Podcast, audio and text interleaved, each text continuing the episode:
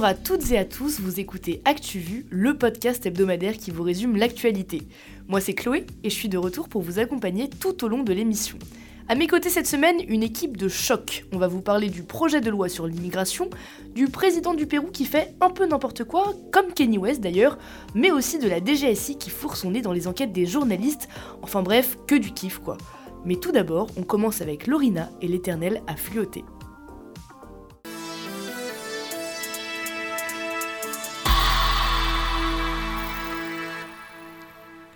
Volodymyr Zelensky, personnalité de l'année 2022 selon le Times. L'info est sortie ce mercredi.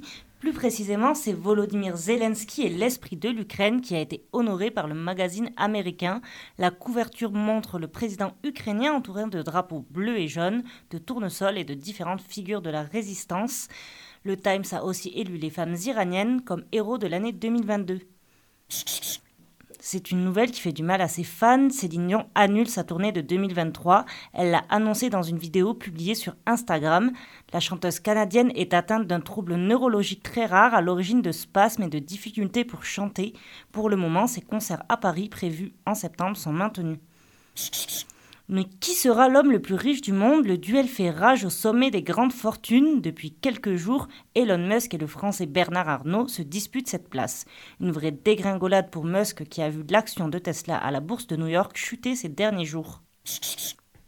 Vous n'avez pas pu le louper, l'équipe de foot du Maroc entre dans l'histoire. Les Lions de l'Atlas ont battu les Espagnols en huitième de finale de la Coupe du Monde mardi. Pour la première fois, les Marocains vont pouvoir jouer l'écart. La victoire s'est jouée au tir au but, une fin de match devant laquelle tout le monde retenait son souffle. Moins de bif pour les préservatifs, les capotes deviennent enfin gratuites. Les 18-25 ans pourront aller chercher en pharmacie et ce, dès le 1er janvier, ça promet. Remue-ménage à Buckingham Palace, Netflix a diffusé jeudi les trois premiers épisodes du documentaire Harry et Meghan. Le couple déchu par la famille royale y raconte leur vérité. Les tabloïds anglais crient au scandale, critiquant entre autres leur prise de position contre la presse People. Bonjour, je suis Nicolas Sarkozy. Nous sommes en guerre. Mon ennemi, c'est la finance. Écoutez, écoutez, petit bonhomme. Ce mardi, le gouvernement a présenté les contours de son projet de loi sur l'immigration, un projet qui fait débat, et on n'a pas fini d'en entendre parler car le texte ne sera débattu qu'en 2023. Corentin, tu nous expliques tout ça Mieux intégrer et mieux expulser les immigrés, c'est par ces mots que le ministre de l'Intérieur Gérald Darmanin qualifie ce projet de loi sur l'immigration. C'est lui avec Olivier Dussopt qui en est à l'origine. Le texte a été présenté au terme d'un débat sans vote devant l'Assemblée, ce qui est un fait assez rare. Tout est dans le nom, le gouvernement vient présenter un projet qui ne sera pas voté tout de suite, mais peut l'être plus tard. Une façon d'expliquer de manière plus large ce que contiennent les textes. Cela avait été déjà le cas en 2019 avec Édouard Philippe à propos de l'immigration, et oui déjà, et ce n'avait pas donné grand-chose derrière. La première ministre Elisabeth Borne, alias Babette pour les intimes, a quant à elle parlé de textes mêlant fermeté et humanité. Comprenez là que le gouvernement souhaite des procédures plus efficaces. Une des premières mesures concerne les OQTF, les obligations de quitter le territoire français. Oui, les acronymes sont très importants dans notre métier.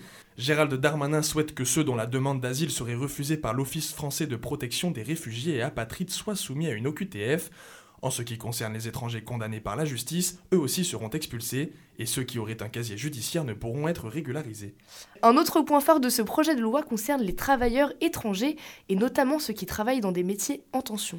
Les travailleurs sans papier déjà présents sur le territoire se verront obtenir un titre de séjour temporaire pour les métiers où la main-d'œuvre manque. Une liste de métiers qualifiés en tension, comme tu l'as dit, avait été faite en 2008 mais va être remise à jour. Le travail illégal sera quant à lui davantage surveillé avec des amendes dissuasives pour l'employeur. Les demandeurs d'asile dont le besoin de protection est manifeste pourront, d'après les souhaits du gouvernement, travailler plus rapidement. Gérald Darmanin l'a clairement dit, je cite, On veut ceux qui bossent, on ne veut pas ceux qui rapinent. Enfin, un dernier point concerne la langue. Oui, l'exécutif veut qu'un titre de séjour long soit délivré sous condition de la réussite d'un examen de français. Autant de points qui seront débattus en 2023. Le budget de l'intégration bénéficiera de 100 millions d'euros d'aide supplémentaires dans les trois prochaines années. Et du côté de l'opposition, un tel projet ne laisse pas indifférent, ça chauffe déjà à l'Assemblée où les débats font rage. Et c'est le moins que l'on puisse dire, ces textes divisent énormément et ce de tous les côtés. Allez, on commence avec Marine Le Pen, le Rassemblement national, mais aussi les Républicains trouvent ce projet trop souple. Pour la dirigeante du RN, la situation migratoire est hors de contrôle et ces textes seraient là pour introduire une vague de régularisation massive. À gauche, les opinions sont contraires, les députés jugent les textes trop répressifs et cela ne fait qu'agiter la peur sur l'immigration. La NUPES semble tout de même être divisée sur la question des métiers en tension. Le gouvernement va désormais tenter de convaincre la majorité en passant davantage par la droite, mais vous l'aurez compris, les débats risquent d'être houleux. Rendez-vous la semaine prochaine pour un nouveau débat sans vote, cette fois au Sénat, avant un débat parlementaire au printemps. Et toujours sur le même sujet, la Cour européenne des droits de l'homme a sanctionné la France pour ne pas avoir mis à l'abri des demandeurs d'asile, malgré des décisions de justice allant dans leur sens. Et oui, l'affaire remonte à 2018 à Toulouse. Deux familles congolaises et une géorgienne avaient obtenu des attestations de demande d'asile, mais la préfecture de Haute-Garonne avait refusé ou n'avait pas répondu à la demande d'hébergement. Le tribunal administratif avait quant à lui ordonné au préfet de leur trouver un logement, une demande sans suite. Face à ce manquement, la Cour européenne des droits de l'homme a donc condamné la France à verser 5000 euros à chacune des familles. Et on sort le chéquier, nouvelle amende toujours, mais un peu plus salée pour Free cette fois-ci. Oui, l'opérateur Free va en effet devoir payer 300 000 euros d'amende pour plusieurs manquements à la sécurité des données. Il n'aurait pas non plus respecté le droit des personnes. Une sanction prononcée par la CNIL, la Commission nationale de l'informatique et des libertés. Les manquements seraient une faible robustesse des mots de passe, un stockage et une transmission en clair de ces mêmes mots de passe, mais aussi une remise en circulation de plus de 4000 boîtiers mal reconditionnés. Et Free a assez mal pris cette décision. L'opérateur regrette en effet que cette amende sanctionne des faits passés survenus au tout début du règlement général sur la protection des données en 2018. Depuis, des mesures ont été mises en place pour régler tous ces problèmes passés. Ce n'est pas la première fois que Free est sanctionné pour de tels faits. En janvier dernier, la CNIL avait déjà prononcé la même sanction pour des motifs similaires. Le tribunal de Bobigny est en train de craquer et demande une mobilisation en urgence du ministère de la Justice. En tout cas, c'est ce que réclament Peyman Gallet Marsban, président du tribunal de Bobigny, et Éric Maté, procureur de la République. Cette note s'adresse au premier président de la Cour d'appel de Paris qui devra ensuite la faire remonter au ministère de la Justice. Il s'inquiète du manque de moyens de leur juridiction, créant une forte souffrance au travail pour cause des horaires excessifs dus à une grosse masse de dossiers, tout ça dans l'un des tribunaux les plus importants de France. Aujourd'hui, le tribunal de Bobigny n'aurait pas les moyens de ses ambitions selon les magistrats, les dossiers s'entassent et les maisons d'arrêt sont déjà surpeuplées. En tout, ce serait 500 dossiers qui n'ont pas encore été traités. Une saturation qui, à l'approche des Jeux Olympiques, ne rassure pas. Le tribunal ne sera pas en mesure de gérer la masse de nouveaux dossiers. Les magistrats demandent donc du renfort. Et beaucoup de renforts, attention, c'est parti pour quelques chiffres 49 postes de magistrats du siège, 24 postes de magistrats du parquet et 168 fonctionnaires du greffe. En 2022, 7 nouveaux magistrats ont été affectés à Bobigny. Si depuis 2017 des recrutements ont été effectués, pour le président du tribunal de commerce, cela a seulement permis de rattraper le retard par rapport aux autres juridictions. Mais l'heure n'est plus au rattrapage, il faut maintenant agir, affaire à suivre. Everybody knows the rules. You are entitled to a beautiful new blue passport. God bless you all. Une crise majeure secoue le Pérou depuis mercredi 7 décembre. Le président Pedro Castillo a tenté un coup d'État. Il a finalement été destitué et arrêté, Amandine. Et oui, tout a commencé mercredi midi. Le président péruvien, Pedro Castillo, est convoqué devant le Congrès qui a l'intention de le destituer. Mais Castillo prend de court tout le monde en déclarant la dissolution de l'unique chambre parlementaire et l'instauration d'un gouvernement d'exception. Une manœuvre que le tribunal constitutionnel a immédiatement qualifiée de coup d'État. Et est-ce que c'est la seule conséquence de la rébellion de Castillo Non, pas du tout. Dans les minutes qui ont suivi, la plupart des ministres ont démissionné.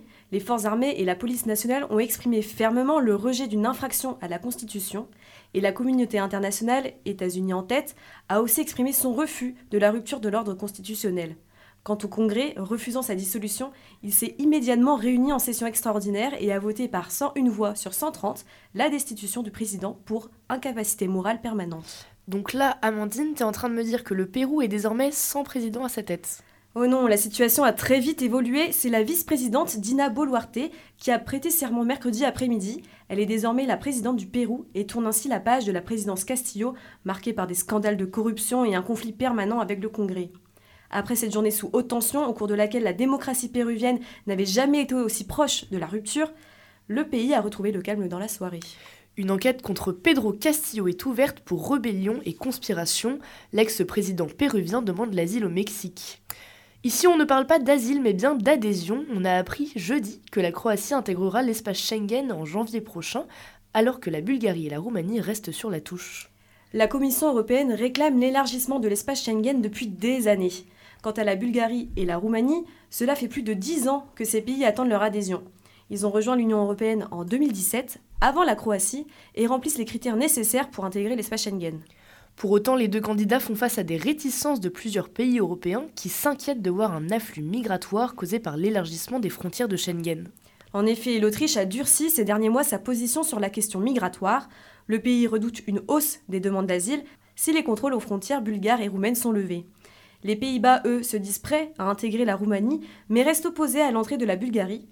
Refusant leur adhésion, car il faut une décision unanime, les États membres demandent à la Roumanie et à la Bulgarie de faire des efforts en matière de justice et de lutte anticorruption. Rappelons que l'espace Schengen permet à plus de 420 millions de personnes de voyager sans présenter leur passeport sur l'essentiel du continent. Désormais, on quitte l'Europe pour les États-Unis. Deux entreprises de Donald Trump ont été reconnues coupables de fraude fiscale et de falsification de déclarations comptables. C'est la première fois qu'un jury condamne la société d'un ancien président américain pour des accusations criminelles. Pendant 13 ans, la Trump Corporation et la Trump Payroll Corporation ont échappé à la loi en accordant à des cadres de haut niveau des avantages tout en les dissimulant intentionnellement aux autorités fiscales pour éviter de payer des impôts. La Trump Organization annonce déjà faire appel de la sentence. Et cette dernière sera prononcée en janvier 2023. Le blé, fais gaffe. Un coup t'en as, un coup t'en as plus. Elle est là la réalité de nos hôpitaux Moi, je suis une star des maladies infectieuses. Oh, gardez vos nerfs. On a appris cette semaine la convocation de trois journalistes par la DGSI, la Direction générale de la sécurité intérieure. Ils sont accusés d'avoir divulgué le nom d'un militaire et des informations classées secret défense. Louise, éclaire-moi. Il s'agit de deux journalistes de la cellule d'investigation de Radio France et d'un autre de Disclose. Ils sont visés pour des faits présumés, je cite, de révélation ou de divulgation d'informations permettant l'identification d'un membre d'une unité des forces spéciales. Tout ça découle d'un article qu'ils avaient publié en mars 2018, une enquête qui s'appelle Transport aérien, soupçon de trafic d'influence dans l'armée, dans laquelle ils révèlent que le parquet national financier avait enquêté sur le sujet. Et concrètement, on leur reproche d'avoir révélé l'identité d'un membre d'une unité des forces spéciales et de ce fait d'avoir trahi le secret défense. Ils seront entendus le 14 décembre en audition libre. Et l'épisode en rappelle d'autres. En mai 2019, la journaliste du Monde Ariane Chemin était elle aussi entendue par ces mêmes services. Et quand elle raconte son audition, ses mots sont forts. On arrive au quatrième sous-sol, c'est gris, il y a des néons, une paire de menottes qui pendouillent à côté de vous. Vous êtes interrogé dans un cadre qui est normalement réservé à des personnes soupçonnées de terrorisme. Convoquée pour des faits un peu similaires, elle avait dévoilé l'identité d'un sous-officier de l'armée de l'air dans un article sur les affaires d'Alexandre Benalla. On se souvient aussi qu'au printemps 2019, une dizaine de journalistes issus de différents médias avaient pu également avoir les honneurs de la DGSI. Ces procédures judiciaires à répétition ne font que renforcer le climat d'intimidation des médias par les autorités françaises. Pour notre démocratie et surtout pour la liberté de la presse, c'est toujours une mauvaise nouvelle. Oui, tu le résumes très bien Chloé. En faisant ça, le gouvernement envoie un message clair à la profession. Reporters sans frontières dénoncent des tentatives d'intimidation scandaleuses. Alors, enquêter sur l'armée française paraît aujourd'hui très compliqué, voire impossible. Et pourtant, à chaque fois, les journalistes n'ont fait que leur travail, porter à la connaissance des citoyens des informations d'intérêt public, parce que même si ça dérange, c'est l'essence même de notre profession. Lundi 5 décembre, le journal Libération a révélé que le célèbre youtubeur Norman Tavo était en garde à vue dans le cadre d'une enquête préliminaire sur des faits de corruption de mineurs et de viol. Face à ça, YouTube n'a plus le choix. La plateforme qui héberge ses vidéos depuis des années se doit de réagir. Rien n'est acté pour le moment, mais il faut savoir que la plateforme envisage de sanctionner le youtubeur accusé de viol. On parle de démonétiser ses vidéos, ce qui pourrait permettre de réduire considérablement sa visibilité. YouTube est encore au stade de réflexion, mais pour Webedia, la décision est prise. La structure qui s'occupe de la monétisation de la chaîne YouTube de Norman a annoncé dans un tweet l'arrêt total de toute collaboration avec lui. Une décision louable, même si on peut dire qu'elle arrive un peu tard. Maggie Desmarais, jeune québécoise à l'origine des accusations contre Norman, avait déjà raconté son histoire en 2020. Jeudi 8 décembre, c'était la fin du procès du crash Rio-Paris devant le tribunal correctionnel de Paris. Contre toute attente, le parquet n'a requis aucune condamnation contre Air France et Airbus. Ce qui est assez étonnant, sachant qu'ils sont jugés pour homicide involontaire. Le parquet a estimé qu'il n'y avait eu aucun manquement ni négligence en lien direct avec la catastrophe de la part d'Air France ou d'Airbus. Une annonce qui indigne les parties civiles et les familles des victimes. J'ai honte d'être française. À quoi sert la justice pouvait-on entendre dans la salle? Je le rappelle, cet accident du vol Air France 447 a coûté la vie de 228 personnes, dont 73 Français, le 1er juin 2009. Ce crash serait retenu comme l'accident le plus meurtrier de l'histoire d'Air France et l'un des procès les plus longs tenus en France. Le jugement sera rendu le 17 avril, alors restez attentifs, cette question tombera sûrement au concours.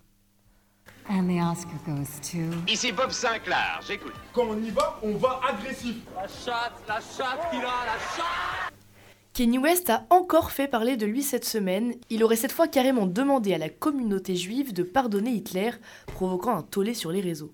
À cette allure, ce n'est pas une mouche qui a piqué Kenny West, mais bien un bourdon. Alors qu'on pensait que le rappeur américain était allé au bout de la polémique, il s'est exprimé face au journaliste Gavin McInnes ce lundi 5 décembre, prétextant que, je cite, Les Juifs ne peuvent pas me dire qui je peux aimer, vous ne pouvez pas imposer votre douleur à tout le monde avant de les solliciter à pardonner Hitler. Bref, une demande hyper choquante qui ne fait qu'aggraver son cas, car depuis quelques semaines, Kenny est complètement à l'ouest. Vendredi dernier, Elon Musk a annoncé avoir suspendu son compte Twitter après que l'ex-mari de Kim Kardashian ait fait un éloge des nazis et d'Hitler en pleine émission télé, soulignant l'intelligence et, tenez-vous bien, de l'ingéniosité du dictateur allemand. Et certains de ses fans mettent ça aussi sur le compte de sa bipolarité. Un trouble que le chanteur a revendiqué en 2018 dans son album en la qualifiant de super pouvoir, mais difficile de savoir si ses propos sur les juifs sont issus d'un délire de mégalomanie ou reflètent simplement sa pensée. En cas de plainte, le tribunal pourra juger de la responsabilité de ses paroles avec l'aide d'experts psychiatres. Oui, mais pour l'instant, les répercussions sont surtout financières. Celui qui a perdu son statut de milliardaire a aussi perdu sa collaboration avec Adidas, Gap, Balenciaga et même Camille Vasquez, l'avocate qui avait défendu Johnny Depp face à Amber Heard et qu'il venait à peine d'embaucher, vient de le lâcher. Morale de l'histoire, il faut tourner sa langue sept fois dans sa bouche pour garder sa thune. En sport, maintenant, l'ancien capitaine de l'ASM Clermont-Auvergne, Alexandre Lapendry, a déposé quatre plaintes visant son club auvergnat. Mise en danger de la vie d'autrui et blessures involontaires, fait de violences psychologiques et de harcèlement, faux et usage de faux, et violation de l'employeur à son obligation de sécurité et de résultat, quatre plaintes, distinctes ont été déposées contre X devant le procureur de la République de Clermont-Ferrand par l'ancien capitaine de l'ASM. Elles visent les dirigeants du club de rugby ainsi que son staff médical qu'Alexandre Lapendry accuse de négligence dans la prise en charge de sa santé. Il avait mis un terme à sa carrière suite à un AVC survenu lors d'un match en octobre 2020 contre le Stade français. Dans un communiqué, le club auvergnat nie toute responsabilité dans cet accident. Il s'agit de la deuxième plainte déposée contre le club auvergnat après celle du Canadien Jamie Cudmore en février 2019. Une autre dénonciation maintenant parue dans Le Monde cette semaine, des ouvriers sans papier travailleraient sur les chantiers des Jeux olympiques de Paris 2024. Ils viendraient d'Afrique et plus particulièrement du Mali. Ces travailleurs clandestins utiliseraient des titres de séjour de compatriotes vivant légalement en France pour venir travailler. Un Malien anonyme de 42 ans a déclaré au journal qu'il était payé 80 euros par jour pour son travail et qu'il versait une partie de son salaire à la personne qui lui fournissait ses propres papiers.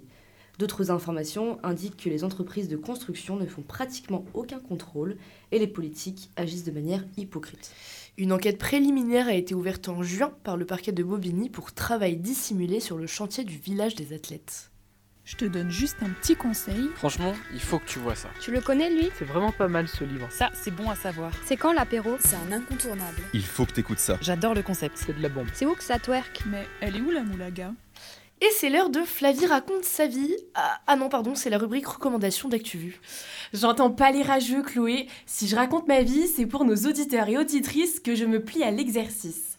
Vous voulez acquérir de l'expérience, mais vous ne savez pas par où commencer? Alors je vous conseille de rejoindre un petit média web, un blog ou un pure player amateur, appelez ça comme vous voulez. Vous n'aurez besoin que d'une souris et d'un clavier. Contrairement au blog personnel un peu fourre-tout, ce qui est motivant, c'est de travailler au sein d'une équipe et d'écrire sur un sujet qui vous passionne. Et toi, c'est ce que t'as fait, c'est ça? Et oui, Chloé, t'es bien renseignée. Il y a quelques années, j'ai rejoint un média nouvellement créé, Rap Plume. J'écoutais beaucoup de rap, je savais que je voulais devenir journaliste et le média cherchait des rédacteurs. Vous vous en doutez, j'ai vite saisi l'opportunité. En tant que rédactrice web, j'ai pu écrire des articles sur les sujets que je voulais et faire des interviews d'artistes.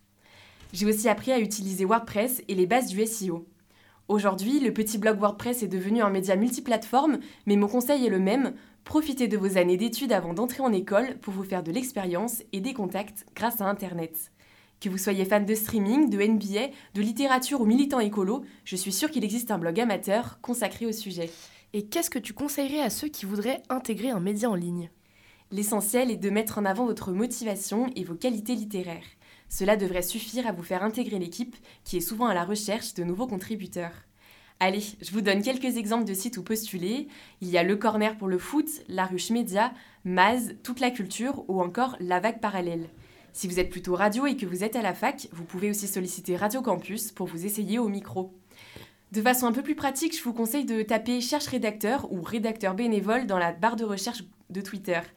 Vous pouvez aussi taper blog ou média suivi de l'un de vos centres d'intérêt sur Google pour trouver un site qui vous correspond. En bref, les journalistes les prennent souvent de haut car ils ne sont pas toujours très pros, mais les petits médias web sont une mine d'opportunités et un vrai réservoir de talent. La preuve, ils peuvent vous permettre d'intégrer l'école de journalisme de Toulouse, si ça c'est pas une preuve de réussite Chloé. Et peut-être même que ce sera vous les prochains à reprendre le flambeau d'ActuVu, qui sait?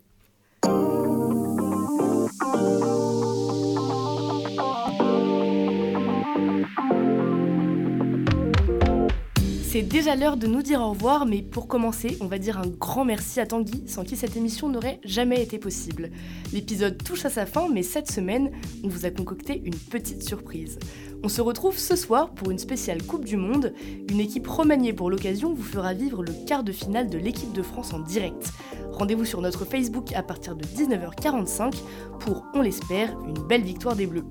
Merci à Margot à la technique et Bruno au montage. Et puis on se dit à la semaine prochaine pour un nouvel épisode d'ActuVu.